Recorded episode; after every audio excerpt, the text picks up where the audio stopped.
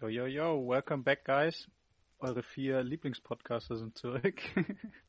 ähm, diese Woche mit einer kleinen Verspätung, da wir gestern ein paar technische Probleme hatten, aber dafür auch ab dieser Woche mit anständigen Mikros.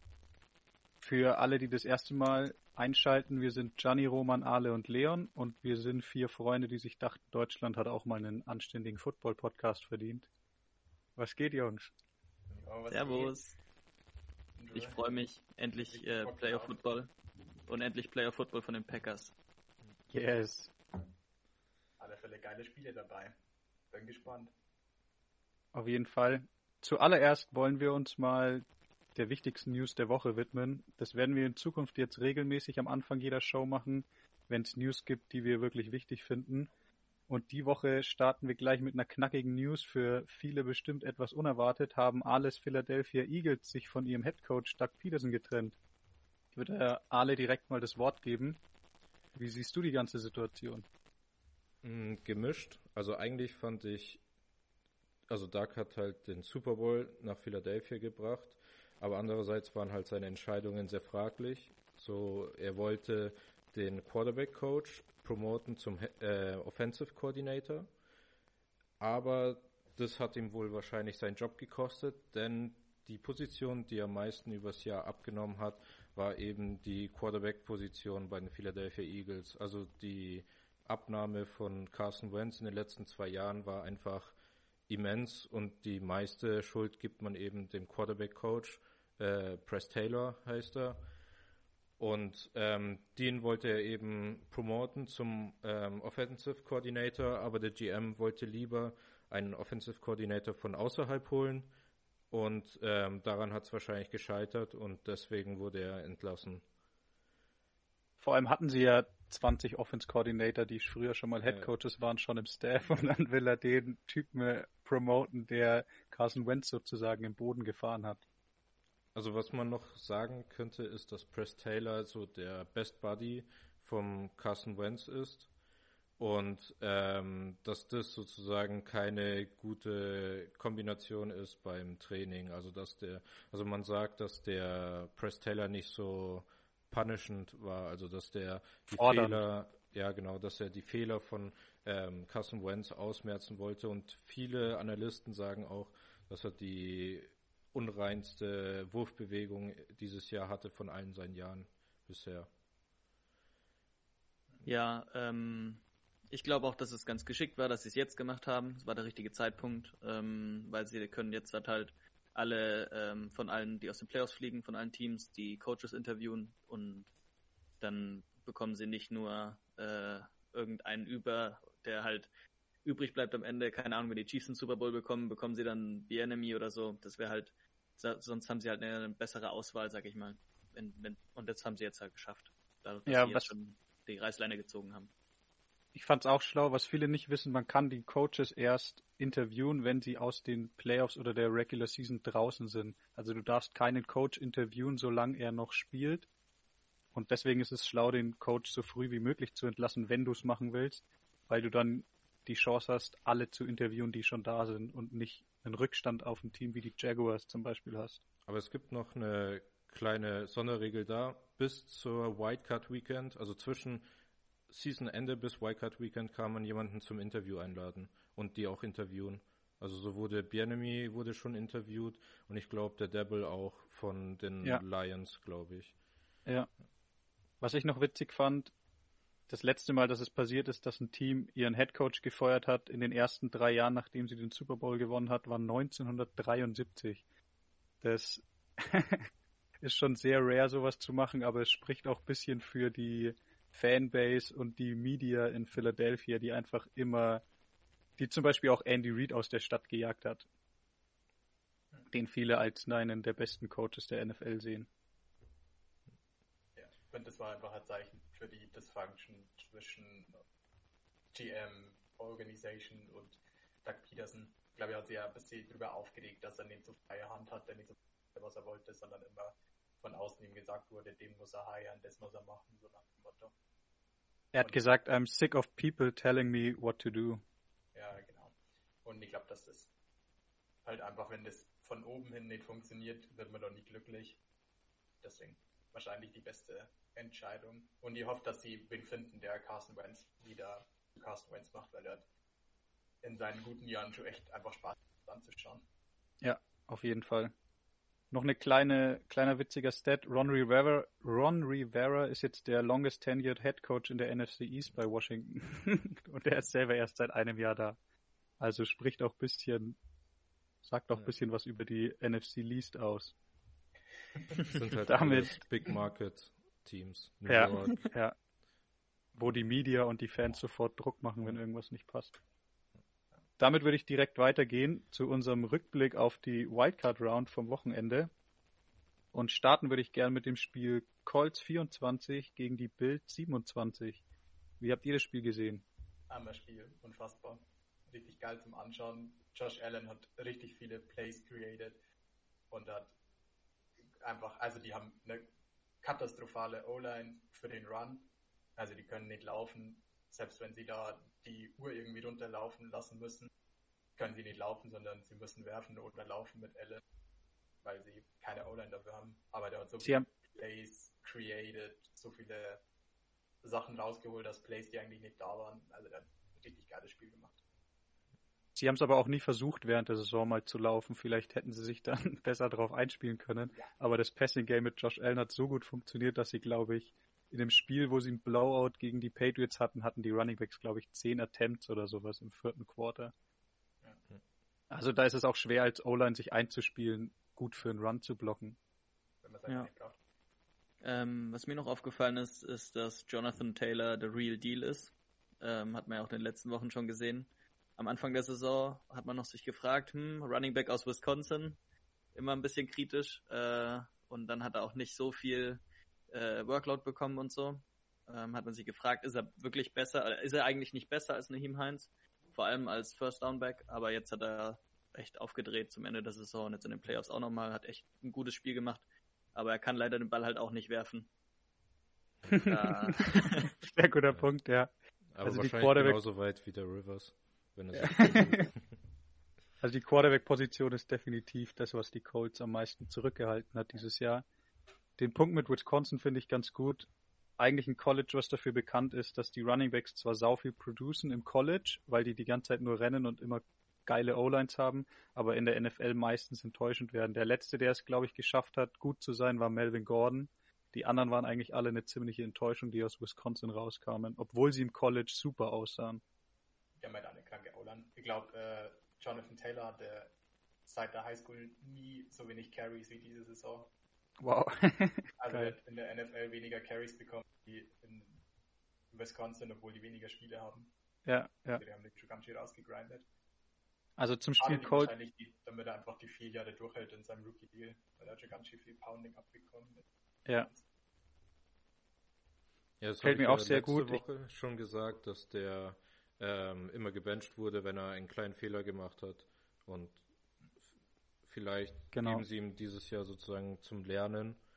Aber der hat diese Woche 21 Rushes bekommen. Das ist schon mit, also der Löwenanteil jetzt. Also wird sich wahrscheinlich so durchziehen. Ich glaube auch, dass wenn Mac wiederkommt, ich weiß nicht mal, ob der Free Agent ist in dieser Offseason, aber ich denke, ab, nicht, ab der nächsten Saison ist der die Belco wahrscheinlich. auf jeden Fall. Glaube ich auch. Hat er sich auch verdient. Die Offense war auf jeden Fall, ist durch ihn gelaufen die letzten fünf Wochen. Ich fand insgesamt bei dem Spiel Colts Bills die Colts sogar das bessere Team, aber die Bills hatten einfach den besten Spieler auf dem Feld auf der Position, die am meisten ausmacht mit Josh Allen. Deswegen Ja. verdient gewonnen, auch mit dem Fumble am Ende, der für uns wahrscheinlich definitiv einer war. Wie habt ihr den Fumble gesehen? Ja, brauchen wir eigentlich nicht drüber reden, oder? Also es war auf jeden Fall ein Fumble, meiner Meinung nach. Ja. Die Bills haben, glaube ich, mit 50 Sekunden auf der Uhr letzter Drive für die Colts. Die hatten Ballbesitz und Jordan Poyer hat den Ball rausgeschlagen von Pittman. Und dann haben sie im Revi Review angeschaut und haben gesagt, es hätte sein, ja, Pascal. Und dann haben sie gesagt, es hätte sein können, dass er mit dem Knie am Boden war, während der andere ihn mit dem Fuß berührt hat. Aber es war so uneindeutig und Ja. es sah so klar nach einem Fumble aus, Aber dass es schon sehr unverdient Spiel- gewesen wäre, wenn die Colts nicht, äh, wenn die Colts noch gewonnen hätten nach der Szene. Also während dem Spiel ist es auch einem aufgefallen, dass die halt so lange beim Review geschaut haben, dass es eigentlich klar war, dass die dann sagen würden, das war nicht eindeutig, weil hätten sie es schneller sehen können, hätten sie gesagt, ja, Fumble, aber dadurch, dass sie sich so lange angeschaut haben, muss, also war dann nach einer Zeit klar, dass sie es nicht als Fumble geben, obwohl sie es hätten müssen eigentlich. Also so. Wenn es lang braucht und strittig ist, geben sie meistens einfach dem Recht, was auf dem Feld gecallt wurde, damit es keine, keine großen Diskussionen gibt. So wurde es dieses Jahr meistens gehandelt. Eigentlich auch nicht schlecht, dass es zumindest eine konsistente Lösung dann gibt. Dass halt genau. Das, was auf dem Feld ist, wenn ich nicht genau sehen kann. Ich fand halt nur, es war halt irgendwie eindeutig. Also, ihr habt das zumindest nicht gesehen, was sie behauptet haben. Wir haben gerade Alright. schon kurz gelabert. Ich finde, da können wir auf alle Fälle in der Offseason noch einen Blick drauf werfen, auf diese Rookie-Receiver-Class, weil da sind wirklich echt viele. Ich fand, die waren noch beeindruckender, wie vor der Season predicted wurde in Jahr 1. Fand ich auch und hätte man gar nicht erwartet, dass der Hype so real ist. Ja. Vor allem immer wenn vor einer Draft-Class gesagt wird, wow, die Receiver sind so krass, dann ist die Hälfte eigentlich enttäuschend. Aber dieses Jahr hat dem echt standgehalten. Damit würde ich direkt.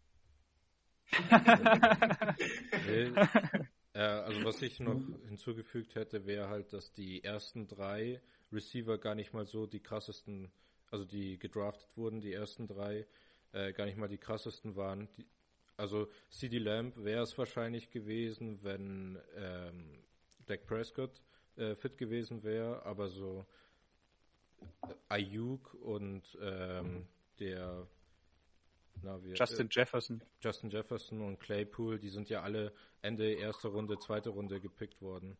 Und nicht, also die großen sind ja Rux und ähm, ich glaube aber, man konnte trotzdem sehen, dass Rux, Judy und CD Lamb einfach riesiges Potenzial haben und wenn man sich den Film anschaut, sieht man trotzdem, dass sie eigentlich schon dem Pick gerecht werden und nächstes Jahr wahrscheinlich ziemlich gute Stats dann auch haben werden.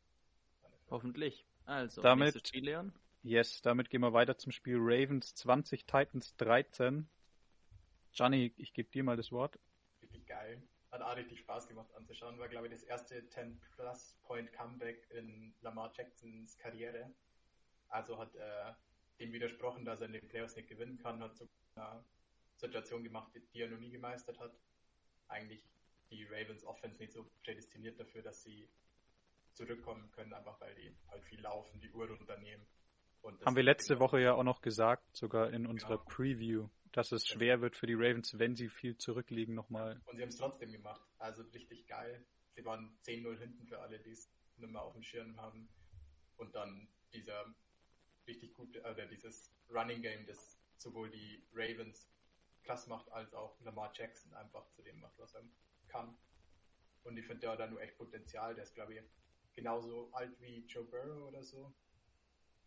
Und ja. der kann nur echt viel in seinem Passing Game arbeiten. Und dann hat er schon echt eine bright future auf alle Fälle. Er hat auch schon viele Rekorde geknackt für der jüngste Spieler, der MVP gewinnt, der jüngste Spieler, der Heisman und MVP gewinnt, lauter solche Rekorde, weil er verdammt jung in die NFL reingekommen ist.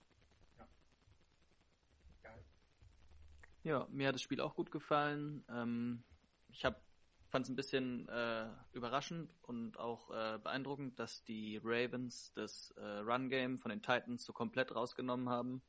Ähm, sie haben wirklich gut diszipliniert Defense gespielt und auch äh, viel One-on-One -on -One außen. Ähm, hatten auch ein bisschen Glück, dass Corey Davis dann, glaube ich, verletzt raus war, weil sonst wäre es wahrscheinlich schwieriger geworden, One-on-One -on -One die ganze Zeit zu spielen. Aber äh, ja, Humphreys und äh, Peters haben echt einen guten Job gemacht. Ja, war ein schönes Spiel, hat Spaß gemacht. Ja, das zeigt, ja. dass die O-Line der Titans eben keine Pro Bowler hat, obwohl sie einen äh, 2000 Yard Rusher hatten. Also kein einziger der O-Line wurde eben in den Pro Bowl gewählt, nur äh, Derrick Henry und das hat das Spiel wieder gezeigt. Er hatte 2,2 Yards im Durchschnitt, 40 Yards insgesamt und also wenn man da das, also wenn man in der O-Line nichts gewinnt, dann kann auch der beste, äh, beste Running Back nichts rausholen. Ja, ich fand's interessant, wie krass die Ravens es geschafft haben, die ganze Offense von den Titans zu stoppen. Die Titans hatte in dem Spiel die wenigsten Yards seit dem Spiel, in dem sie Mariota für Tannehill gebencht haben. Seitdem hatten die einen verdammt guten Run mit Tannehill und die Offense war eigentlich immer Top 5, Top 10 in der NFL. Also dicken Vielleicht Respekt an die witziger- Ravens Defense. Witziger Fun Fact, Lamar Jackson hatte mehr Rushing Yards als und mehr Passing Yards als Ryan Tannehill. Geil. Sehr schön. Ich würde sagen, dann gehen wir gleich zum nächsten Spiel. Browns 48, Steelers 37. Ich glaube, das Spiel, außer du bist Steelers-Fans, was die meisten, was die meisten Standard-NFL-Fans am meisten gefreut hat, als sie es gesehen haben. Ja, wow, oder? Hat sich's richtig gelohnt, äh, lang aufzubleiben. Das war ja das Night Game. Also für Yes. uns, für die auch in Amerika, für uns war es richtig in der Nacht. Das Spiel hatte ja auch einen Blowout-Charakter am Anfang. Es war 28-0 dann am Ende vom ersten Quarter. Ähm, es ging ja los wie der Super Bowl von den Seahawks gegen die Broncos mit dem Snap über den Kopf äh, von Big Ben und haben die Browns, hat die Browns Defense direkt gescored und haben dann äh, von Turnovern, äh, die haben sie einfach ausgenutzt, die die Steelers dann erzeugt haben. Und ähm, überraschenderweise sind die Steelers dann relativ gut zurückgekommen und haben es wieder knapp gemacht. War dann irgendwann ein 11-Punkt-Game, glaube ich, ein 11-Point-Game. Ähm, und dann konnten die Browns aber zum Glück wieder scoren und sind äh, davongezogen. Und da habe ich mich natürlich sehr gefreut, weil ich ein bisschen äh, Mayfield-Fan bin, muss ich ehrlich zugeben. Ähm, genau.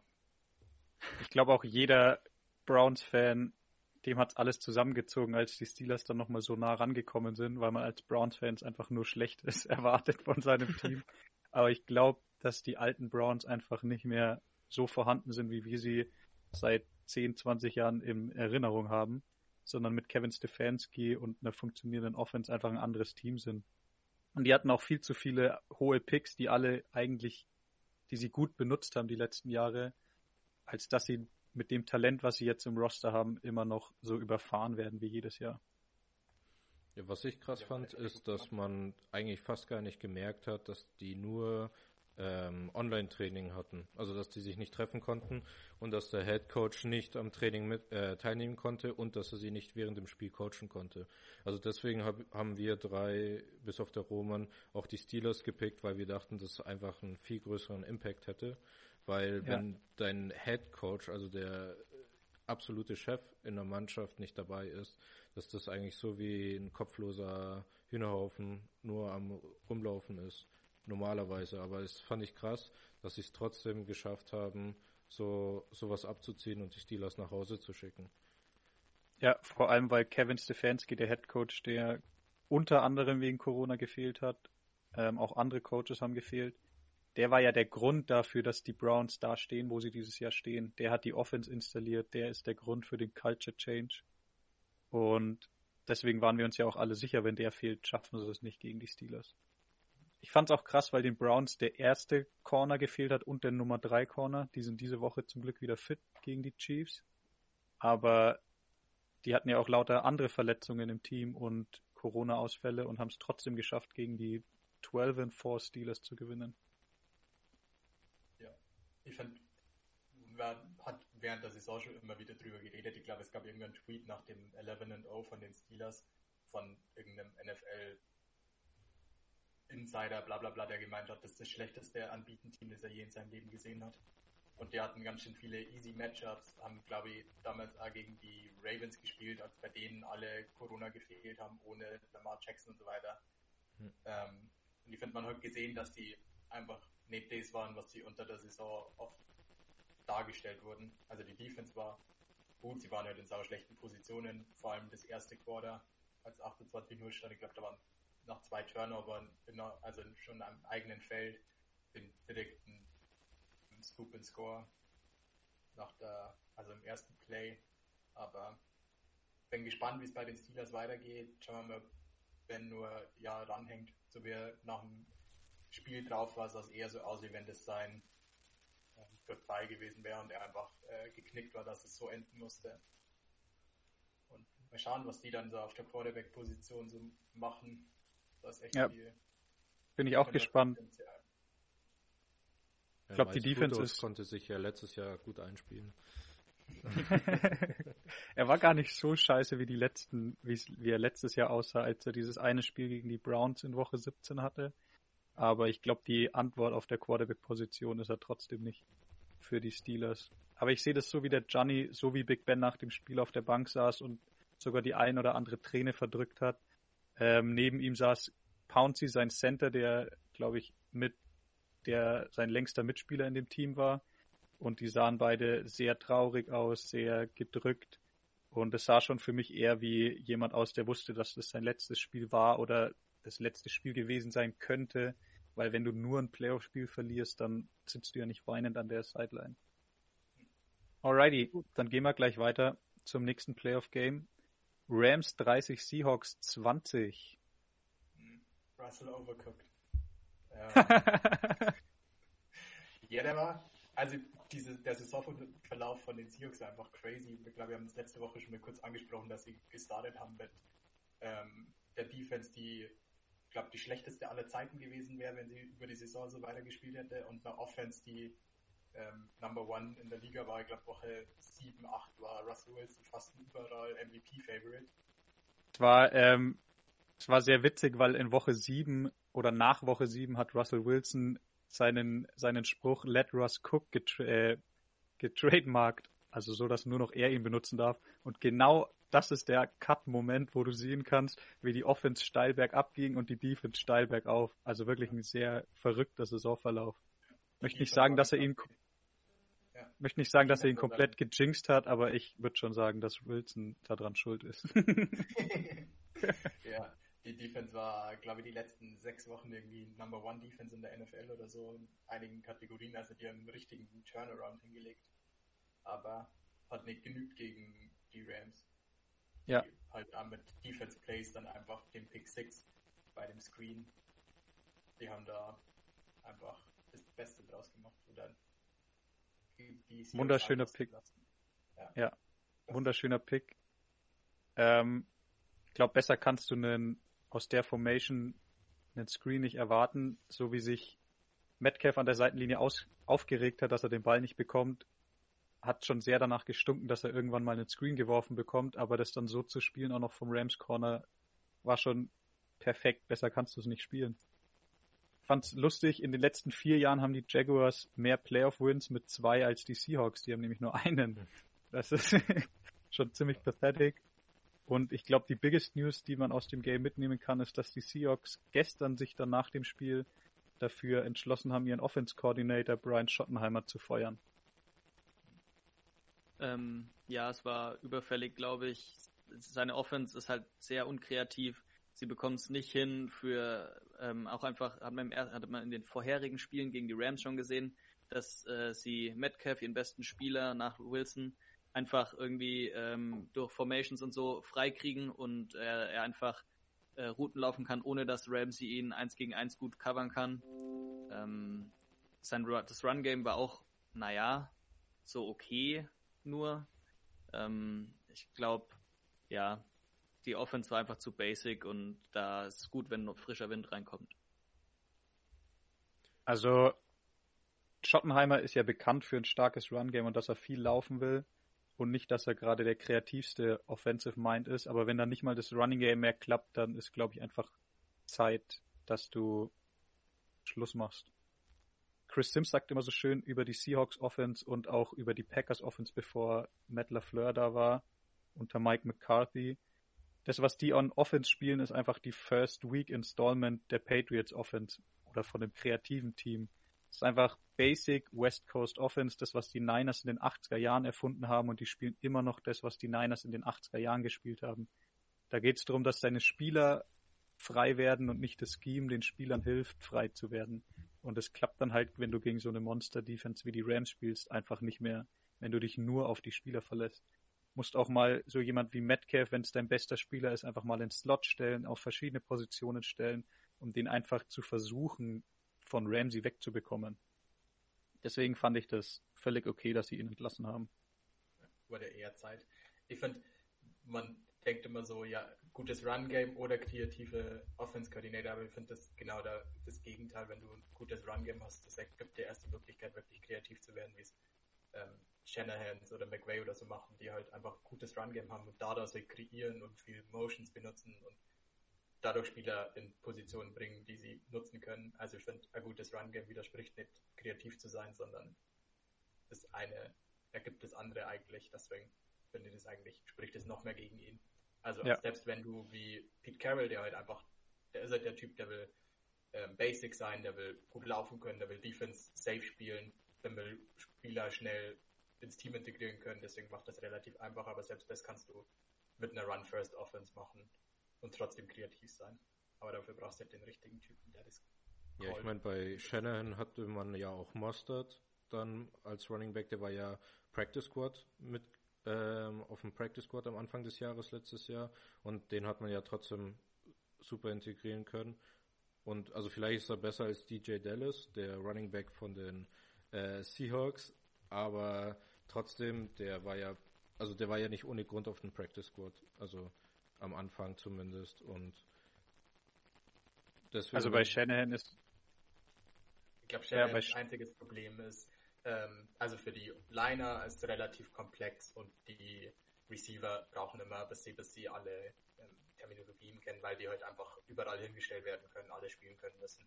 Ich glaube, das macht ja. für Receiver zum Einstieg schon schwerer, aber das ist halt so ein Trade-off, den man nehmen muss, wenn man eine gute Offense will. Und dafür kannst du halt jeden Dully als Running Back reinstellen und der kann eine 1000 Yard Saison laufen. Das ist halt auch der Vorteil an so einem System.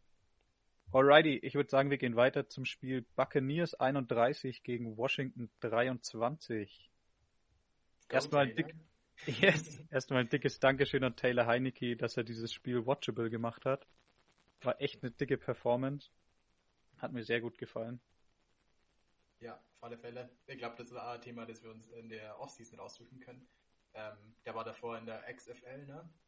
Ähm, hat da, also XFL ist so ein eine Lower League, die jetzt letztes Jahr, vorletzte Saison gegründet wurde, ähm, um Spieler, die es halt nicht in die NFL schaffen, oder Spieler, die, einer war glaube ich sogar dabei, der aus dem College raus ist, noch nicht ähm, in den NFL Draft durfte, aber schon Geld verdienen wollte, weil seine Mutter glaube ich krank war oder irgendwie sowas. Ähm, und Spieler so halt Möglichkeiten Geld zu verdienen, da zu sein und sie für die NFL zu bewerben. Und ich glaube, wir hatten diese Saison drei Quarterbacks, die in so einer Liga gespielt haben und diese Saison Playing Time bekommen haben. Da können wir uns in der Offseason mal drauf stützen, ob das rentabel ist, was man da so rausholen kann, welche Spieler gut waren. Das ist auf alle Fälle ein geiles Konzept. Mit dem Typen allein haben wir schon gesehen, der kann NFL spielen. Ja, ähm, ich fand auch beeindruckend die Leistung von Brady und der Offense allgemein. Also mit Ronald Jones, dem Running Back, äh, dem Starter, verletzt, hat Fournette einfach äh, didn't miss a beat, ähm, hat auch fast 100 Yards gelaufen, Touchdown, hat ein gutes Run-Game. Äh, Brady hat irgendwie, keine Ahnung, über 350 Yards Passing gehabt. Ähm, hat richtig geil tief geworfen, hat Bock gemacht anzuschauen. Ähm, nur die Washington D-Line hat ein bisschen enttäuscht. Also die Defense allgemein war ganz okay. Ich glaube, dass hauptsächlich die Bucks sich selbst wehgetan haben durch Drops von Godwin und so. Ähm, der hatte wirklich drei oder vier Crucial Drops. Das hat echt war grausam, weil er eigentlich besser ist als das. Vier ähm, Stück hatte er. Ja, und äh, jetzt weiß ich gerade nicht mehr, wo ich bin. Der letzte, der vier Drops in einem Playoff-Game hatte, war Brian Westbrook von den Eagles. Also das ist auch schon eine ganze Zeit lang her. Ähm, ich fand es ziemlich Running geil. und kein Receiver. Genau, ja. ähm, ich fand es ziemlich. Die Saison zwei oder so. Also der ja. hat in dem einen Spiel doppelt so viele wie in der ganzen Saison gehabt. Also er ist eigentlich nicht dafür bekannt. Also da gingen ihm wohl die Nerven durch. Brady hat auch mal gesagt, Anfang der Saison oder in der Mitte der Saison, Godwin ist der Receiver mit den besten Händen, mit denen er je zusammengespielt hat. Und er hat ja echt mit krassen Leuten zusammengespielt in seiner ja. Karriere. Ich fand es ziemlich geil für Heineke, weil der einfach vor ein paar Wochen noch im College war und studiert hat und sich für seinen Master vorbereitet hat und dann erst den Anruf von äh, Washington bekommen hat. Das war nach dem Broncos-Game, wo den Broncos durch Corona alle Quarterbacks gefehlt haben plötzlich und dann irgendein Typ, der eigentlich Receiver im Practice Squad war, Quarterback bei denen er gespielt hat. Und dann dachte sich Washington, bevor uns das auch passiert, holen wir lieber Taylor Heineke, der schon mal bei Ron Rivera äh, bei den Panthers gespielt hat, und lassen den einfach im Practice Squad und halten den von allen Quarterbacks fern, damit, falls die Quarterbacks alle weg sind, wir noch einen Backup haben. Das war Taylor Heinekes Ro Rolle und dann haut er so eine Performance in den Playoffs raus gegen Brady. war schon geil. Gegen eine echt gute Bucks-Defense eigentlich. Ja, Ja, gegen zur Performance von Heineke.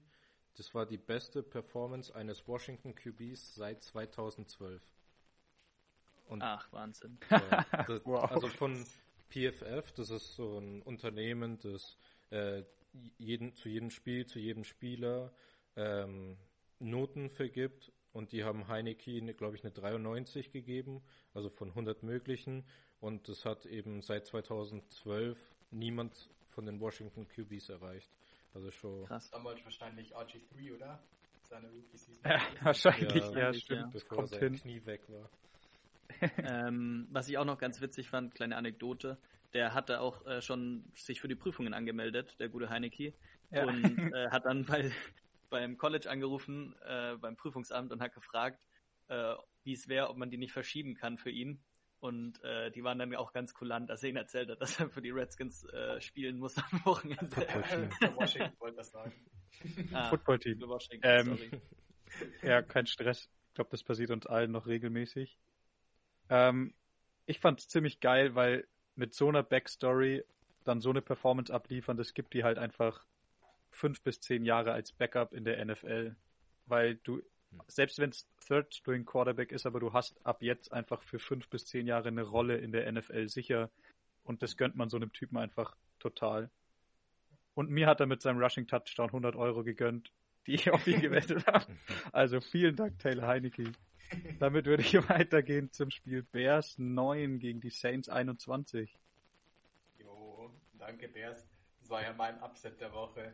Ähm, war ein bisschen, ich glaube, wenn ich davor gewusst hätte, dass Rokon Smith wirklich gar nicht spielen kann, der hatte eine Elbow-Injury gegen die Packers, der hat eindeutig gefehlt. Also Rokon Smith. Linebacker von den Bears. Genau, hatte eine All-Pro-Season mit, glaube ich, 18 Tackles verlost. Also eigentlich All-Pro-Season wurde nicht gewählt, aber er hat auf alle Fälle eine klassische Saison hingelegt und hat die Defense echt gut gemacht und die Bears haben vor der Saison schon gesagt, ähm, schauen wir mal, wie das auf Linebacker wird, weil die haben nur Danny Trevathan und Roquan Smith und eigentlich keine Backups, die wirklich capable sind, weil die ähm, Kwiatkowski, der jetzt bei den Raiders ist, haben sie gehen lassen müssen in der Offseason, also die haben Der auch echt gut war die ganze Saison über. auf alle Fälle. Die haben halt keinen Backup gehabt, der das irgendwie auffangen konnte und das, die Bears Defense war zwar immer nur echt gut, aber der hätte vielleicht noch mal ähm, einfach noch mehr rausgeholt, vielleicht noch einen Stop mehr oder sogar einen Turnover oder sowas. Das, ähm, wie man es im Rams-Spiel gesehen hat, mit einer guten Defense, wenn man einen Turnover macht,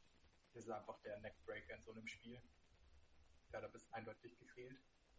Ja, ich denke halt, dass das war eine typische Defense-Schlacht. Und ähm, im Gegensatz zu der Rams Defense gab es eben keine Turnover, keine Big Plays von, von der Bears Defense und das hat ihnen sozusagen der Sieg gekostet.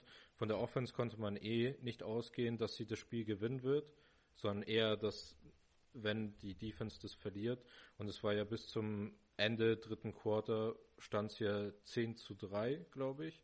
Und Ich glaube 3 zu 7 sogar. also 3 zu 7 noch enger und also es war eigentlich noch alles offen, aber irgendwann mal haben die, also wurde die Defense müde und hat Punkte zugelassen, was ganz normal ist und die Saints sind einfach marschiert und so konnten sie sich sozusagen den ähm, Sieg für sich holen und ja, also ich denke, das hat halt die Defense sozusagen verloren, anstatt die Offense verloren gewonnen, also nicht gewonnen. So.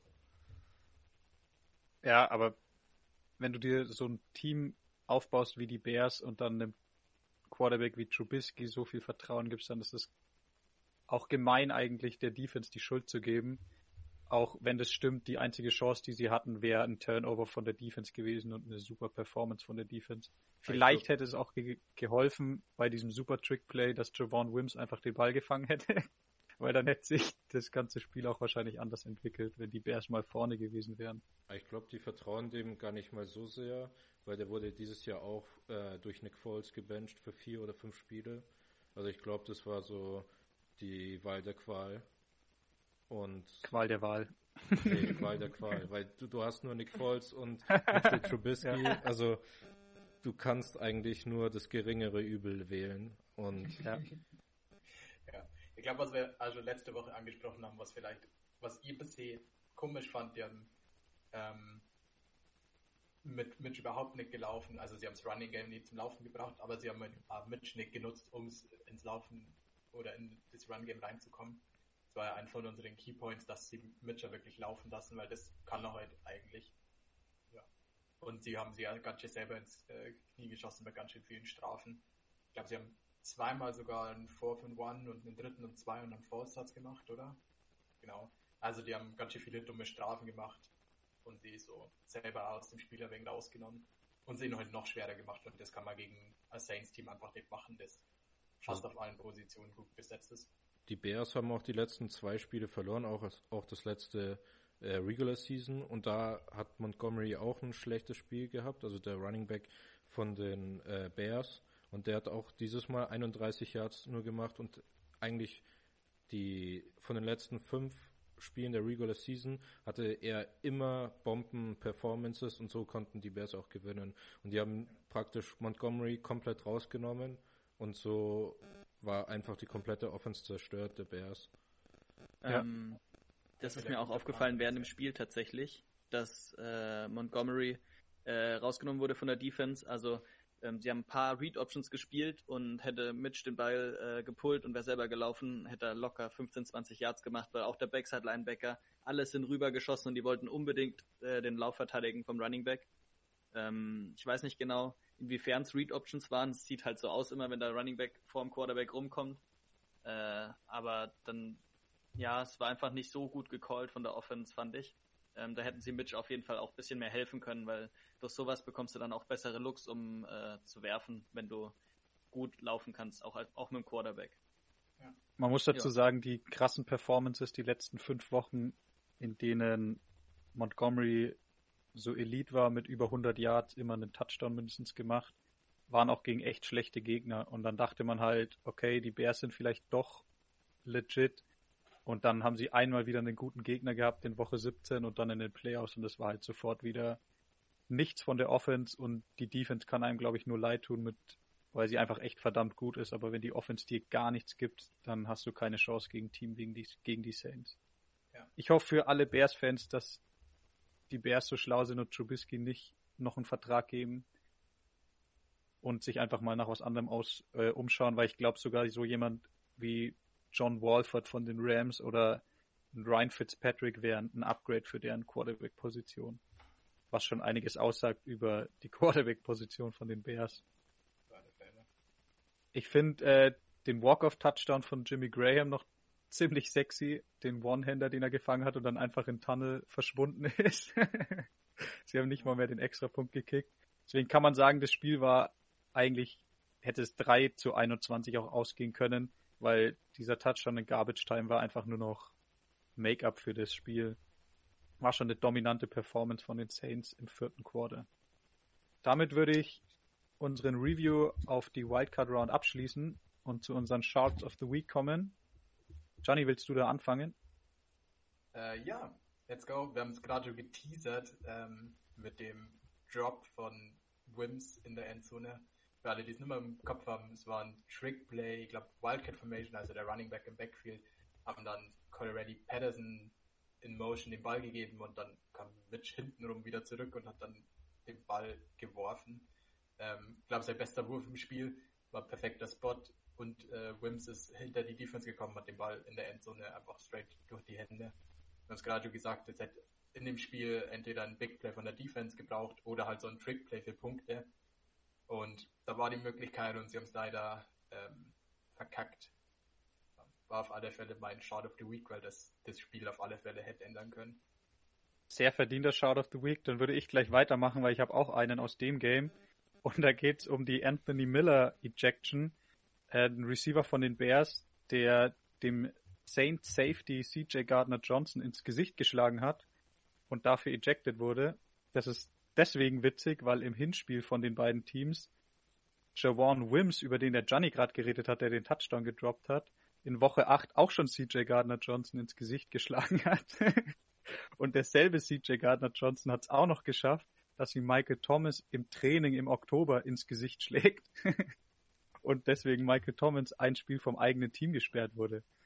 Also ich finde sau witzig, dieser CJ Gardner Johnson ist erst zwei Jahre in der NFL glaube, startet erst seit einem Jahr oder kriegt Spielzeit seit einem Jahr und hat nur in diesem Jahr schon geschafft, drei Leute ejected, dass drei Leute ejected werden oder gesperrt werden. Wird liebend gern von dem Typen mal ein Mic'd absehen, um zu sehen, wie der die Leute zum Ausrasten bringt, weil das ist schon eine gute Quote, die er da auffährt in einer Saison. Ja, ähm, was auch noch zu erwähnen ist, dass er sie nicht ins Gesicht direkt geschlagen hat, sondern nur gegen den Helm.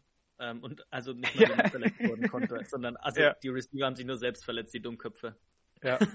und man kann auch noch dazu sagen, dadurch, dass in Week 8 schon der äh, Javon Wims so ausgerastet ist wegen ihm, wussten die Bears ja, was auf sie zukommt und haben alle ihre Offense-Spieler, vor allem die Receiver davor, geschult und gesagt, lasst euch nicht auf dem seine Scheiße ein und Anthony Miller hat ihm halt trotzdem eine gelangt dann, weil es anscheinend wieder so heftig war. Ja.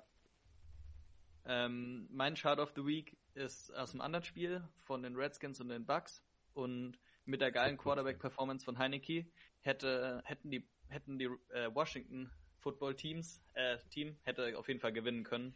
Aber dafür hätten sie auch eine gute Leistung von der D-Line vor allem gebraucht, um Druck auf Brady zu machen, weil dann wird er nämlich auch nicht mehr so gut, vor allem weil er nicht mehr so mobil ist wie früher.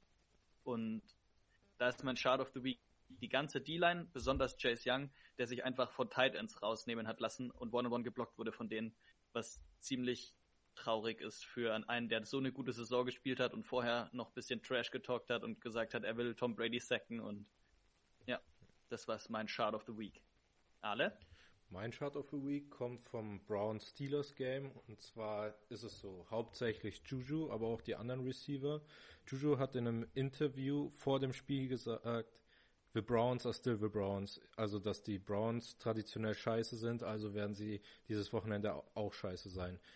Aber sie haben es äh, absolut verkackt, also die Steelers, also vor allem die, das erste Quarter und ähm, nach dem Game ähm, hat auch Claypool, der andere Receiver von den Pittsburgh, gesagt, dass äh, die sowieso gegen die Chiefs ähm, versagen werden. Und also so arrogant zu sein, aber trotzdem nicht auf dem Feld zu liefern, das ist schon sehr Chart of the Week mäßig und würdig, ja. Äh, also Du hast ja, Leon, noch den genauen Wortlaut, ich weiß den gerade nicht, von Claypool. Claypool, Claypool hat nach dem Spiel gesagt, it's all good, they gonna get clapped next week, so it's all good. Ja, einfach sau unsympathisch und wir haben uns die Juju TikTok sogar mal zusammen angeschaut und die sind einfach so painful to watch. Es ist so also, cringy, dieses ganze Getanze, nicht mal zum Beat und diese furchtbaren Lieder dazu.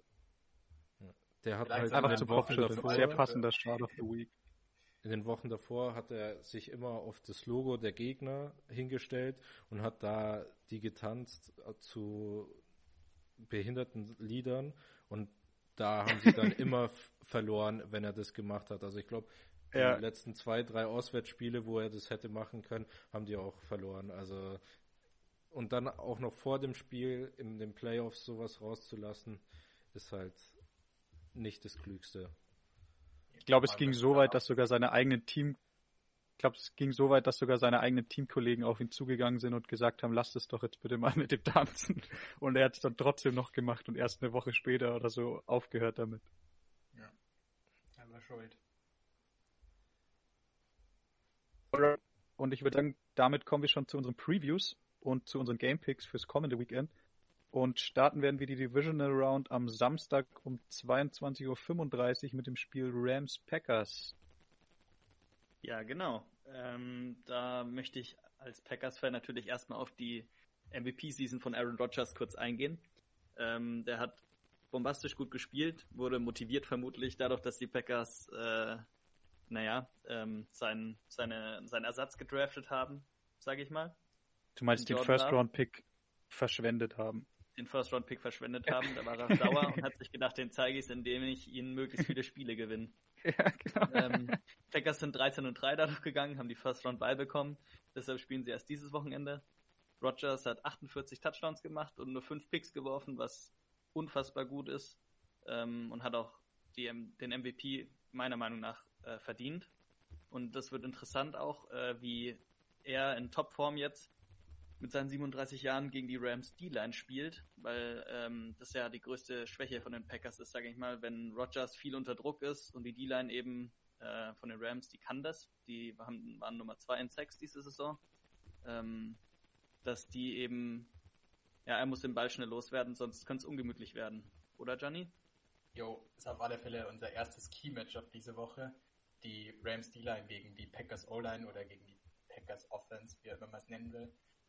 Die Rams D-Line macht ein paar Sachen echt ähm, sehr schlau und zwar kreieren sie immer One-on-Ones für Aaron Donald. Ähm, ich glaube, wir haben schon mal drüber geredet, dass JJ Watt in seiner damals besten Saison auch immer jede Position einfach gespielt hat. Die Texans dafür gesagt haben, dass er immer gegen den schlechtesten O-Liner im gegnerischen Team einfach spielen kann und halt immer gute 1 gegen 1 Situationen macht. Das machen die ähm, Rams auch mit Donald, der auch, glaube ich, im letzten Spiel alles von gegenüber vom Center bis zum Tight End, also von Einsertechnik bis zu einer White Nine sogar fast. Also hat jede Position in der D-Line mal gespielt, einfach um immer gegen den schlechtesten O-Liner gerade zu spielen.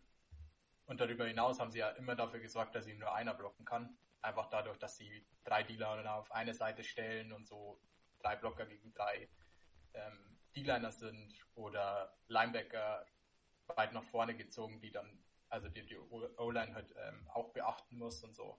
War der immer den schlechtesten Spieler und dann auch nur immer eins gegen eins und deswegen ähm, hat er da einfach viel Druck aufbauen können. Vor allem mal im letzten Spiel gegen Seattle, aber auch schon die ganze Saison sie dafür gesorgt, dass die da auf alle Fälle mal ein gutes Matchup bekommen.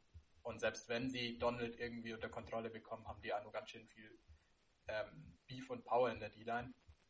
Und zum Beispiel Leonard Floyd, der glaube ich 10, 10,5 6 hat, der letzte Woche wieder zwei oder so, der dann auch, wenn man den allein lässt, ähm, wird es auch immer schwer. Deswegen wieder ähm, auf alle zu Donald, zu Donald wollte ich noch kurz äh, einwerfen, dass er sich während dem Tackle im letzten Spiel was an der Rippe getan hat. Ich vermute mal, die ist gebrochen. Mal gucken, ob er dann auch so effektiv spielen kann, weil als D-Liner, wenn man äh, immer mal wieder was gegen die Rippen kriegt, was ja ganz normal ist, weiß ich nicht, ob man da so gut noch Football spielen kann. Ich hoffe natürlich ja. nicht. ja, für das, die Spannung des Spiels auf alle Fälle schon ein wichtiges Matchup. Jo. Auf alle Fälle ähm, eine gute Defense. Genau. Äh, und eben nicht nur in der D-Line, sondern äh, überraschenderweise, was wir vor der Saison nie gedacht hätten, in der, äh, im Backfield auch, ähm, durch die Rookies, die sie haben und auch durch Ramsey, für den sie getradet haben. Der war wahrscheinlich die zwei First Rounder auf jeden Fall wert und spielt äh, All-Pro-Level, ist auch All-Pro geworden und Pro Bowler, glaube ich. Und äh, ja, der hat bis jetzt alle Receiver rausgenommen diese Saison. Hat, glaube ich, nicht mal einen Touchdown zugelassen, will ich mir ein, in Coverage. Ähm, also richtig guter Corner. Und da wird auch ein weiteres Key-Matchup, was wir uns äh, überlegt haben. Ramsey gegen Devante Adams. Devante Adams, der eine unfassbar gute Saison auch gespielt hat, hat in 13 Spielen fast 1400 Yards äh, gefangen und 18 Touchdowns. Das ist äh, sehr, sehr gut. Der All-Time-Record ist von Randy Moss, das wären 23 Touchdowns. Das heißt, wenn er die drei Spiele noch gespielt hätte, wäre er vielleicht sogar noch in die Nähe gekommen. Ähm, ja, jo, wird spannend. Ja, die hatten ähm, erst ein Matchup gegeneinander, die zwei. Jalen Ramsey, glaube ich, in seiner Rookie-Season 2016 damals gegen Adams. Und da war Adams noch nicht in seiner jetzigen Form. Der hat die letzten Jahre nochmal echt ähm, eine gute Schippe draufgelegt, macht ähm, sehr verrückte Sachen an der Line of Scrimmage, ist da echt ähm, meiner Meinung nach der Beste in der Liga, mit dem wieder Typen an der Line of Scrimmage stehen lässt und sie übers Spiel hinweg einfach dahin bewegt, wo er sie haben will. Und so ganz ja. viele late in Games in Key Situations das so vorbereitet, dass er da gewinnt. Also sehr ähm, on top of the game, was er da zurzeit macht. Es wird auf alle Fälle spannend. Sie haben eben noch nicht oft gegeneinander gespielt. Bin gespannt, wie sie sie da aufeinander einstellen, wie das ähm, ausgeht, das Matchup. Aber da wird es spannend. Ich bin ja. auch gespannt, wie Jalen Ramsey mit ihm fertig werden könnte, weil Jalen Ramsey hat ihm übers ganze Jahr weniger als 40 Yards pro Spiel zugelassen in der direkten Coverage und nur einen einzigen Touchdown. Das war letzte Woche gegen Metcalf. Und das wird halt spannend, weil Devante Adams ist wahrscheinlich auch der beste Receiver, der gerade rumläuft oder der, auf jeden Fall in der Top 3. und sozusagen einer der besten Receiver gegen den wahrscheinlich besten Cornerback. Das wird ein Augenschmaus wahrscheinlich. Vielleicht fliegt da auch ein paar Fäuste oder so, äh, wenn es ein bisschen hitzig wird, weil von Jalen Ramsey ist es ja auch bekannt, dass er gerne Trash talkt und viel. Und ähm, da bin ich sehr gespannt, wie, wie sich dieses Matchup äh, ausspielen wird. Ja, und auf der anderen Seite vom Ball haben wir die Rams Offense gegen die Packers Defense. Ähm, die Rams Offense mit einem sehr guten Run Game, ähm, aber leider einem Quarterback mit einem gebrochenen Daumen und einem mit einem Stinger. Ähm, mal gucken. Jared Goff mit gebrochenem Daumen hat letzte Woche gespielt, war so lala, hat keinen richtigen Druck auf den Ball bekommen, leider. Ähm, hat ein, zwei gute Würfe gemacht, aber alle sind so ein bisschen wobbly auch aus der Hand rausgekommen. Also der ist eigentlich noch nicht Football ready. Wird auch die Woche, glaube ich, noch nicht Football ready sein, nachdem er seinen Daumen so malträtiert hat. Und Wolford, der letzte Woche eigentlich echt ganz gut angefangen hat im Spiel, hat sich leider im zweiten Drive dann verletzt, weil Adams ihm ich würde sagen, schon schwer illegalerweise gegen den Kopf gehittet hat. Ähm, Nein. Wow, Leon. äh, ein Runner. Ja, war, trotzdem Hit. Du kannst nicht mit er einfach stehen bleiben. Du kannst nicht mit er einfach stehen bleiben als Defender. Ähm, Aber für die Offseason. Auf jeden Fall, äh, Wolford hat pretty offense boys. Bringt eine explosivere, äh, ein explosiveres Element in die Rams Offense weil ähm, mit einem Typ mit einem Quarterback mit kaputten Daumen kann man, glaube ich, Wurf, äh, am der Wurfhand kann man, glaube ich, nicht äh, sehr effektive und explosive Pässe erwarten. Ähm, zu Akers hat Gianni sich auch noch irgendwas angeschaut. Ja, weil das ist auf alle Fälle das Key-Matchup, die Packers Run Defense gegen Cam Akers.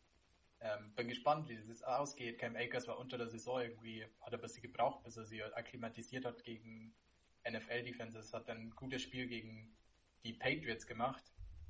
Ähm, dann war er leider verletzt und jetzt ist er gerade on top of the game. Das wird auf alle Fälle spannend, wie das ausgeht. Das wird auf alle Fälle auf der Seite des Balles das Key-Matchup, wie sie das unter Kontrolle bekommen.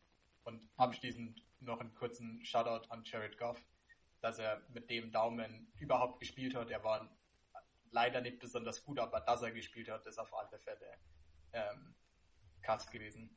Man hat auf alle Fälle gesehen, er hätte nur nicht spielen sollen, aber er hat es äh, durchgezogen und war tough AF, aber wenn er nicht so aussieht.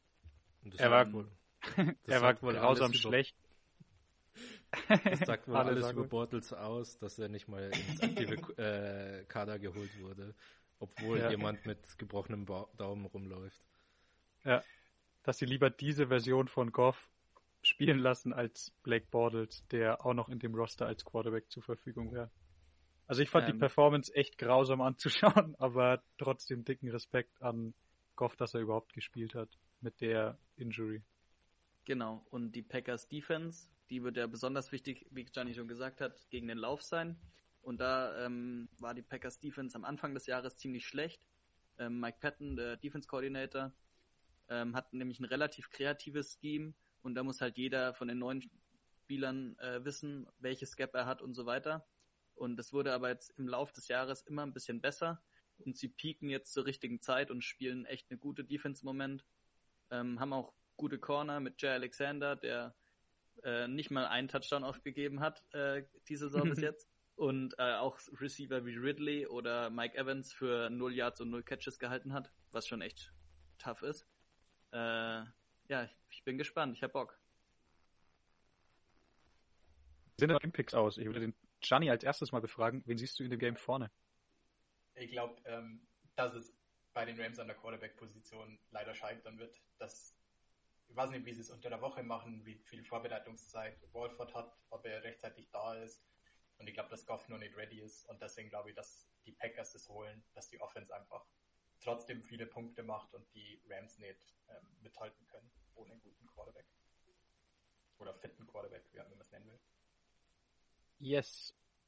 Roman, dein ähm, Pick. Ja, gegen eine äh, so kreative äh, oder schnelle Defense wie bei den Rams ist natürlich auch gut, wenn man gut laufen kann. Und äh, da sind die Packers auf jeden Fall auch immer besser geworden über die Saison hinweg. Und äh, deshalb gehe ich auch mit den Packers. What a surprise. Alle, dein Pick. Sorry.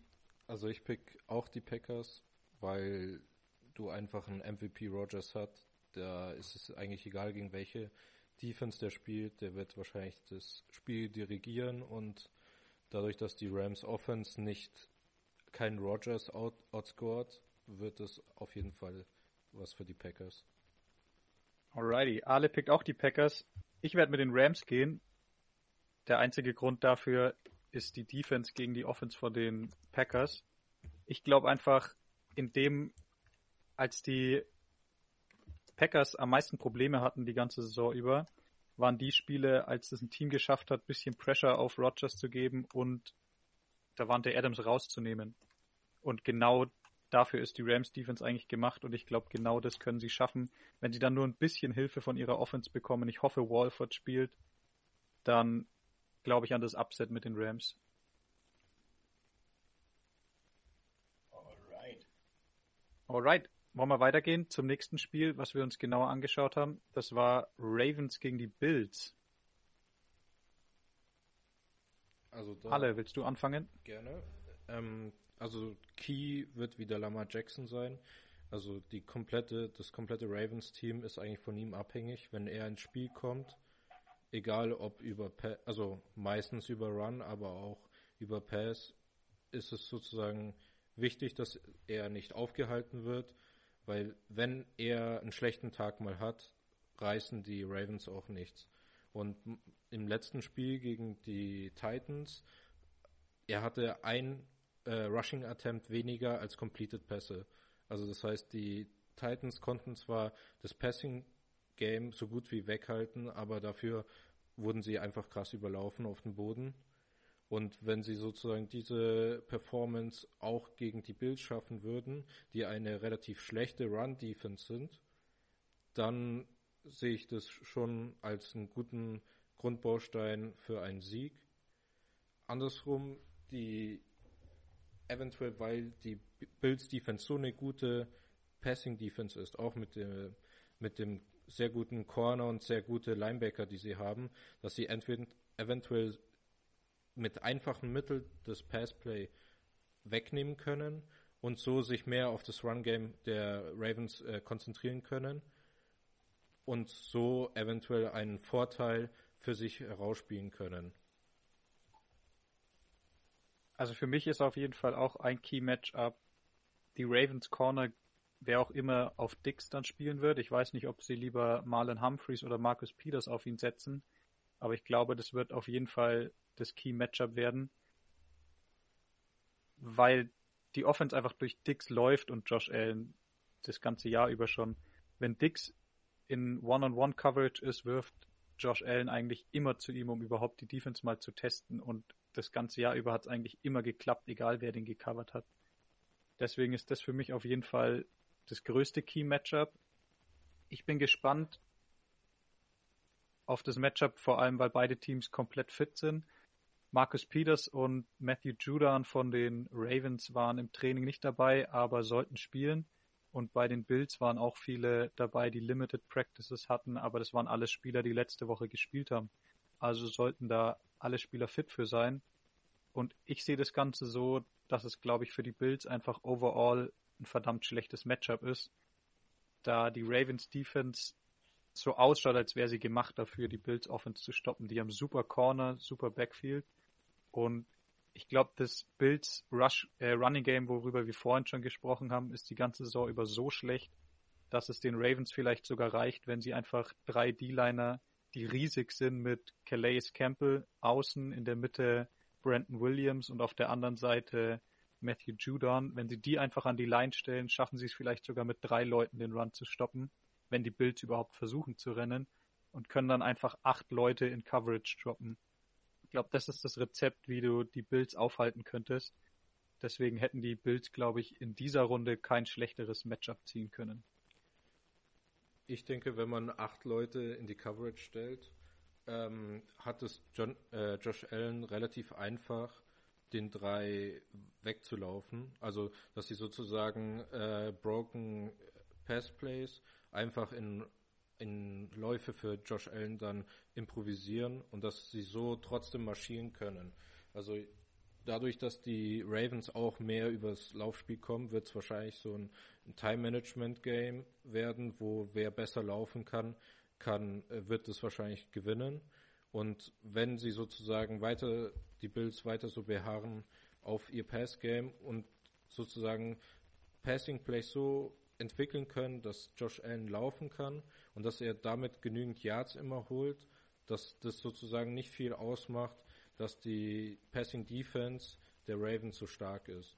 Und außerdem finde auch, ich glaube auch gegen jemand wie Lamar Jack, äh, gegen jemand wie Josh Allen musst du eigentlich fast einen Linebacker dazu abstellen, dass er immer sein Auge auf ihm behält, damit du solche Runs vielleicht einfach im Griff hast. Und was mich auch echt interessiert, interessieren wird, die Ravens Defense ist on paper perfekt, um die zu stoppen, aber das, womit die Ravens Defense am meisten Probleme über die Jahre hatte, war die Chiefs Offense mit Patrick Mahomes, seit der da ist. Und ich glaube, die Bills dieses Jahr sind das nächste, was du an Mahomes und der Chiefs Offense zurzeit bekommst in der NFL. Deswegen wird es auf jeden Fall ein sehr geiles Matchup zum Schauen werden. Gianni, du hast dir auch was dazu angeschaut?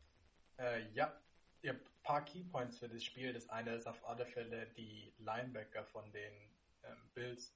Ich glaube, Matt Milano ist wieder fit. Wir haben vorhin gerade angesprochen, die schlechte Run-Defense von den Bills. Ähm, die war aber vor allem in den Spielen schlecht, wo Matt Milano nicht dabei war. Und der ist jetzt fit die Woche. Tremaine Edmonds ist auch fit, also zwei Key-Linebacker von den ähm, Bills.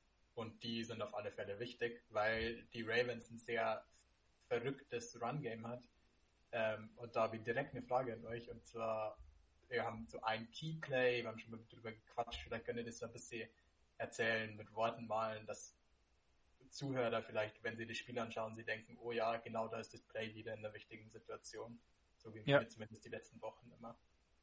Probier's mal, das Play, wovon der Johnny redet, da könnt ihr darauf achten, wenn ihr das Spiel schaut, wenn die Ravens zwei ihrer O-Liner, die ganz außen stehen, also zum Beispiel den Left Tackle und den Left Guard, nehmen und einfach auf die rechte Seite pullen lassen. Also die, das Spiel geht los, der Spielzug und die beiden linken O-Liner gehen einfach auf die rechte Seite rüber und dann sieht's hinten aus wie eine Read-Option zwischen Quarterback und Running Back. Und das ist so eins der, eins der wichtigsten Plays aus der Ravens Offense, weil du, wenn du dem Typen, der den Blockern hinterher gibst, den Ball gibst, dann hast du einfach für jeden Defender auf der Seite einen Blocker, weil du so viele Leute auf eine Seite rüberziehst dass der Running Back nur noch das Hole finden muss. Und der Offense Coordinator, wenn er das sieht, dass die jedes Mal nur diesen Pullern hinterherlaufen, kann auch einen Counter daraus callen, sodass der Quarterback dann in die Richtung läuft, wo die O-Liner eigentlich weggegangen sind. Also eine Sache, was du nie machst normalerweise. Zwei Leute irgendwo wegholen und dann in diese Richtung laufen. Aber die Ravens machen genau das, um den Defenses, um die Defenses zu bestrafen, wenn sie eben nur diesen Blockern hinterhergehen. Macht es super schwierig für Linebacker oder Defense-Spieler gegen die Ravens zu spielen, weil du so, du hast halt als Linebacker zum Beispiel so Keys, okay, dort sind ein O-Liner, der hinten rumpult, ist eigentlich immer ein Run auf die andere Seite, einfach weil du halt viele Blocker auf die Seite holen willst. Und das ist so der Key fürs Run-Lesen. Und wenn du genau dem Key entgegenläufst, ähm, macht es auf alle Fälle super schwer dagegen zu spielen, super kontra indikativ, so, ja, da geht's jetzt hin und wir laufen auf die andere Seite. Und die Bills ähm, verpacken das dann alle super geil mit unterschiedlichen Formations, Motions. Sie laufen die Ravens. Mit, die Ravens, sorry. Ähm, sie laufen einmal mit Lamar Jackson hinter den Blockern her, manchmal ähm, läuft Lamar Jackson weg von den Blockern. Also sie variieren da echt gut und das macht auf alle Fälle Greg Roman da richtig geil, der dann quasi im richtigen Moment das richtige alle Key Plays, wo sie hatten diese Saison, ganz wichtige Third Downs, ganz wichtige Drives, die sie starten müssen, war fast immer das Play. Und man sieht es halt richtig geil, wenn man da ja. ein Auge drauf wirft. Echt ähm, geil, wenn man sieht, oh, das ist Play wieder. Ja, ist auf jeden Fall ein Play, was man leicht erkennt und worauf ihr mal achten könnt, wenn ihr euch das Spiel live anschaut. Was auch sehr interessant an diesem Play ist, ist, dass es aussieht wie eine Read-Option, wo normal der Quarterback die Entscheidung trifft, wer den Ball behält. Aber bei den Ravens, die spielen das so, dass ihr Offense-Coordinator Greg Roman oben in der Booth sitzt, also ganz weit oben und von oben auf das Spielfeld runterschaut ähm, und dem Quarterback vor dem Spielzug sagt, wer den Ball behalten soll, weil er die Defense liest und weiß, ob sie jetzt den Blockern hinterhergeiern oder nicht. Äh, ist auch was, was du nicht jeden Tag siehst. Ich würde sagen, wir kommen damit gleich zu unseren Picks für das Game. Johnny, fängst du an? Wen siehst ja. du in dem Game vorne? Ähm, Ihnen, den Josh Allen. Ich feiere den einfach richtig diese Saison. Der hat so einen krassen Jump gemacht von letztem Jahr zu diesem Jahr und die mag die Bills einfach. Ähm, sind ein geiles Team, richtig crazy Fans. Macht einfach Spaß, denen zuzuschauen. Und deswegen hoffe ich auf ein äh, Josh Allen, Patrick Mahomes Matchup. Deswegen gehe ich mit Josh Allen und den Bills. Sehr schön. Ein super schweres Matchup wird. Ja. Roman, wen siehst du in dem Spiel vorne? Ich glaube auch, dass die Bills ein knappes Spiel gewinnen. Ähm, auch durch Allen und durch die Sean McDermott Defense, der hoffentlich äh, wieder einen rauszaubern kann aus dem Hut. Genau. Alle, dein Pick? Ich nehme auch ähm, die Bills, weil ich schon ein kleiner Fanboy von Josh Allen bin, muss ich sagen. Sehr schön. Und ich nehme mal wieder den Upset in der Runde und werde mit den Ravens gehen, weil ich glaube einfach, dass die Defense dafür gemacht ist, die Bills Offense halbwegs im Schach zu halten. Und ich glaube nicht, dass die Bills Defense gut genug ist, um die Rush Offense von den Ravens den ganzen Tag aufzuhalten. Alrighty. Damit würde ich weitergehen zum Spiel Browns at Chiefs am, Samst äh, am Sonntag um 21.05 Uhr. Let's go. Das wird auch geil. Ähm, Chiefs mit einer Hammer Offense. Ich bin super gespannt. Wir hatten es letztes Jahr mit den Ravens, die auch ähm, schon in Woche 16 wussten, okay, wir haben jetzt die Bye Week. Die haben auch ihre Starter gerestet in Woche 17, genau wie die Chiefs. Und dann ähm, kam diese Record Pasting Offense ganz schön in Stottern in der Divisional Round. Und ich bin gespannt, wie die Chiefs das hinbekommen, dass sie jetzt auch Woche 17 frei gemacht hatten und jetzt die Wildcard Week auch noch Urlaub. Ähm, bin gespannt, wie die reinkommen. Das wird auf alle Fälle ähm, wichtig, dass die ähm, trotzdem ins Rollen kommen. Ja. Ähm, und wen pickst du dann? Also sind wir direkt bei den Game Picks. Äh, ich nehme auf alle Fälle trotzdem Kansas, weil ich glaube, dass Mahomes letztes Jahr schon gezeigt hat, dass er auch, wenn die Scheiße starten, äh, Spiele gewinnen kann. Deswegen auf alle Fälle Kansas. Was man noch okay. dazu sagen muss, was ich vorhin schon erwähnt habe, die Browns werden auf jeden Fall zwei Cornerbacks zurückbekommen, ihren wichtigsten Corner Denzel Ward und den Nummer drei Cornerback Kevin Johnson. Ich weiß nicht, ob das reicht, um die Chiefs aufzuhalten, aber ich bin auch gespannt, ob die Chiefs schaffen, ihre größte Schwäche, beziehungsweise Mahomes größte Schwäche, ob sie daran ein bisschen gearbeitet haben in der freien Woche, die sie hatten. Mahomes hat es dieses Jahr oder auch die letzten Jahre schon gemacht, dass er immer ewig weit nach hinten droppt bei seinen Dropbacks und sich damit Zeit kauft. Aber die Fender haben dieses Jahr angefangen, ihm das sozusagen den Strick draus zu drehen, indem sie einfach immer weiter upfield rushen. Wenn du ein Defense End bist, rushst du normal kurz nach vorne und dann nach innen, um zum Quarterback direkt zu kommen. Also der direkteste Weg zum Quarterback. Die Defenses haben aber gesehen, dass Mahomes einfach immer weiter nach hinten rusht und dann haben die Defense Ends angefangen, einfach immer weiter geradeaus upfield zu rennen. Und als O-Liner ist es ziemlich schwer zu blocken, weil der D-Liner ja nach vorne rennt und du so halb seitlich oder nach hinten läufst. Das hat den Chiefs ganz oft schon sehr viele Yards gekostet und Mahomes viele Sacks eingebracht. Bin gespannt, ob sie das bisschen in den Griff bekommen und Mahomes einfach mal nach vorne geht in der Pocket. Ich muss sagen, so schön wie der Run von den Browns war, ich glaube, die sind einfach noch ein Jahr davon entfernt, ein richtig krasser Contender zu sein und werde auf jeden Fall auch mit den Chiefs gehen. Weil selbst wenn sie ein paar schlechte Sex haben, ist, glaube ich, die Offense trotzdem zu stark, als dass du sie das ganze Spiel im Griff haben könntest. Ähm, ja, ich habe, äh, ich muss leider auch gegen die Browns äh, wetten und sagen, dass die Chiefs gewinnen. Auch weil die Offense, äh, obwohl sie ähm, zwei Wochen jetzt quasi nicht gespielt haben, die ganzen Starter, das äh, werden sie trotzdem äh, gut spielen. Das hat man ja auch schon gesehen der, letztes Jahr in den Wildcard Round. Nee, war das die Wildcard Round? Nee, Divisional, Divisional Round, oder? Gegen die Texans, wo sie 24-0 hinten waren und dann einfach aufgeholt haben und gewonnen haben. Und sie waren ja einfach in jedem Playoff-Game hinten und haben dann aufgeholt. Also die brauchen nur einen kleinen Spark, um äh, Gas zu geben. Und ich glaube, dass die Browns Defense äh, leider nicht stark genug ist, um das zu halten. Und deshalb werden die Chiefs gewinnen. Mein Alle. Pick ist auch die Chiefs, weil ich nicht denke, dass die Browns es schaffen werden, die Chiefs zu outscoren, weil in der Defense gewinnst du nicht Spiele gegen die Chiefs, weil die einfach zu stark sind.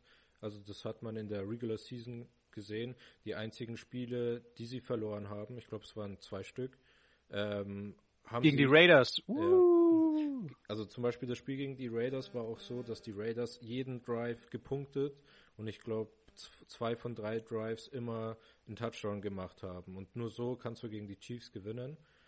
Und ich denke nicht, dass die Offense sozusagen ähm, stark oder konstant genug ist, um jedes, jeden Drive zu scoren. Also die haben ein sehr starkes Run-Game, aber wenn sozusagen die Chiefs dahinter kommen, das Run-Game ein bisschen in Stocken zu bringen, glaube ich nicht, dass sie sich auf Baker Mayfield verlassen können, dass der dann mit einem krassen Pass-Game das, das Spiel für sie nach Hause bringt. Und deswegen denke ich, dass es die Chiefs sein werden, die gewinnen werden. Alrighty, damit Vielleicht kommen wir zum eine letzten. wichtige Side Note, bevor wir weitergehen. Äh, Key Injuries bei den Browns, weil wir gerade über das Run Game geredet haben. Ähm, deren Left Guard, ähm, Joel Bitonio ist raus und ihr rechter Tackle, ähm, Conklin, Conklin, Conklin, ähm, Conklin. Sind, sind raus die Woche oder wahrscheinlich raus, zumindest injured. Ähm, ja, ohne die zwei wird es auf alle Fälle schwer. Und das Im- macht das Run Game natürlich nicht besser. Ja, im Spiel gegen die Steelers hat sich dann auch noch der Backup Left Guard verletzt, der für Joel Betonio drin war. Und dann hat ähm, der dritte Guard gespielt. Und Baker Mayfield hat nach dem Spiel sogar gesagt, er kannte ihn nicht mal, weil die die ganze Woche nur online trainiert haben, nicht zusammen. Ähm, hat er den Typen einfach noch nie gesehen, weil der erst vor zwei Wochen gesigned wurde für die Playoffs als dritter, was auch immer, Backup. Und Baker Mayfield hat nach dem Spiel gesagt, er hat sich dann im Huddle das erste Mal ihm vorgestellt und dann haben sie einfach direkt zusammen gespielt. Alrighty, ich würde sagen, wir gehen zu unserem letzten Spiel vom Wochenende. Das ist Bucks at Saints in der Nacht vom Sonntag auf den Montag um 0.40 Uhr. Hammerspiel. Runde 3. Äh, die haben in der Regular Season schon zweimal gegeneinander gespielt, sind in derselben Division. Ähm, Woche 1 ähm, haben die Saints, also es war das Spiel knapper, also es ging, wie ging es aus? Äh, drei- Äh, Woche- 21? Woche 1 ging es 23-34 für die Saints aus. Was du schon gesagt hast, das waren ziemlich viele Garbage-Time-Punkte, also es hätte deutlicher ausgehen können. Ja. Und dann in Woche 9 oder so nochmal Matchup 2, da ging es 38-3 aus, da hatten die Bucks überhaupt keine Chance. Also die Saints haben bisher beide Spiele gewonnen. Ähm, jo, man hat sich unter der Saison gedacht, so, oh, die Bucks äh, haben zu früh gepiekt, bauen nach dem Spiel richtig ab. Haben sie aber nur mehr gefangen, sind meiner Meinung nach sogar besser, wie sie damals waren. Brady spielt freier, hat, glaube ich, mehr freie Hand in der Offense. Sie haben sie besser aneinander angepasst. Ähm, und also Bruce Arians und ähm, Tom Brady die, die Offense quasi so aneinander dran gebastelt haben, dass sie Sachen spielen, die Brady kann, aber trotzdem Sachen, die Arians gerne callt. Und ich hoffe, dass Devin White, der jetzt von dem äh, Covid-Protokoll wieder runter ist, die Defense nochmal besser macht. Und deswegen äh, ist mein Pick diese Woche sogar die Bucks, die das erste Spiel gegen die Saints diese Saison gewinnen. Ähm, Devin White ist übrigens der Mittellinebacker, den sie vor zwei Jahren, meine ich, gedraftet haben in der ersten Runde. Ja. Ja, auch richtig gut. Und Verdammt sehr, sehr gut, schneller sehr Linebacker schnell. auch. Kann sehr gut helfen bei sowas wie, genau, bei sowas wie Screens zu Camara, wenn sie das All-Day wieder spielen wollen mit Breeze. Ja. Und Deswegen sehr wichtig, dass der spielt. Ähm, meiner Meinung nach gewinnen die Saints und zwar deshalb, weil Sean Payton zu gut ist, ein zu gutes Offensive Mastermind ist und deshalb äh, die Saints wieder scoren werden und die Saints Defense auch einfach äh, zu stark ist und deshalb die Bucks Offense stoppen kann, obwohl die Bucks Offense eigentlich alles kann, also gutes Power Run Game und gute Downfield Würfe. Ähm, haben auch die mit die krassesten, das krasseste Receiver-Trio, glaube ich, in der NFL, kann man, glaube ich, so sagen, mit AB, Godwin und Evans. Ähm, ja, aber die Saints werden es trotzdem machen. Alle? Oder? Ähm, mein Pick wird auch die Bucks sein. Und zwar nicht nur, weil sie eine sehr starke Defense haben und ähm, ein, also eine sehr ausgewogene Offense, sondern auch, weil die Saints bisher noch nicht in den Playoffs äh, abgezogen wurden von den Refs. Und das passiert, das ist ja in den letzten Jahren eigentlich immer den Saints passiert. Und ich schätze mal, das wird gegen die Bucks passieren. Und also abgesehen davon, dass die Bucks für mich ein sehr starkes, ausgeglichenes Team ist, das sowohl eine gute Run-D, eine gute Pass-D und in der Offense ausgeglichen sind, wer, also das kommen halt noch die Refs dazu und deswegen denke ich, dass die Bucks dieses Wochenende gewinnen. Man ist es ja auch schon gewöhnt. Helfen, wen dann? Ja, genau, ich wollte es gerade sagen, man ist es ja schon gewöhnt, dass Brady immer mal wieder einen Call von den Refs bekommt. Mehr als andere Quarterbacks. Ich werde in dem Spiel schweren Herzens auch mit den Saints gehen. Ich hoffe wirklich, dass die Bucks gewinnen, weil sie das Team sind, was tausendmal mehr Spaß macht zum Anschauen. Ich finde, Brady spielt mit 43 so, als wäre er 35 und Breeze spielt mit 41 so, als wäre er 43. Also es ist wirklich manchmal sehr schwer, die Saints-Spiele noch anzuschauen. Mir hat es gefallen, dass er die letzten, letzte Woche wenigstens versucht hat, mal den tiefen Read überhaupt zu machen und nicht direkt zu Camara den Dump-Off wirft. Ähm, ich glaube einfach, Sean Payton macht den Unterschied. Und so klar wie die ersten Matchups ausgefallen sind, muss ich mit den Saints gehen. Yes, damit sind wir schon durch für die Folge diese Woche. Mir hat sehr viel Spaß gemacht. Ich freue mich sehr auf das kommende Wochenende. Es sind geile Spiele. Ja, let's go Packers, würde ich sagen. ich habe äh, eine abschließende Bold Prediction Frage. Ähm, wer schlägt diese Woche CJ Gardner Johnson? ja, sehr gute Frage. Ähm, ich würde äh, Evans sagen. Einfach aus dem Bauch Antonio raus. Brown. Ich glaube, Antonio Brown hat die schlechtesten Quoten, beziehungsweise die besten Quoten. Ähm, sehr gute Frage. Vielleicht machen Aber- wir da noch unsere, vielleicht machen wir das einfach zu unseren fünften Game Picks. Ich schreibe das mal noch mit auf. Wer wird in ein Scuffle mit CJ Gardner Johnson kommen, ob es ein Schlag ist oder nicht, aber dass es so ein Geschubse oder Fastschlägerei wird. Gianni, wer ist dein Pick? In einem Antonio Brown. Der ist äh, zu hot. Okay. Roman. Mike Evans auf jeden Fall. Der ist ein Alright. bisschen auch eine Diva. Ja. Guter Pick. Alle. Mein Geheimtipp ist Leonard Fournette, der auch Oh, eine History hat. Ja, stimmt. Oh Mann, da gibt's echt verdammt viele Leute, die man sich raussuchen kann. Ähm, für mich entscheidet sich zwischen Antonio Brown und Mike Evans. Ich glaube, Antonio Brown ist sein Job los, wenn er es macht. Deswegen gehe ich auch mit Mike Evans.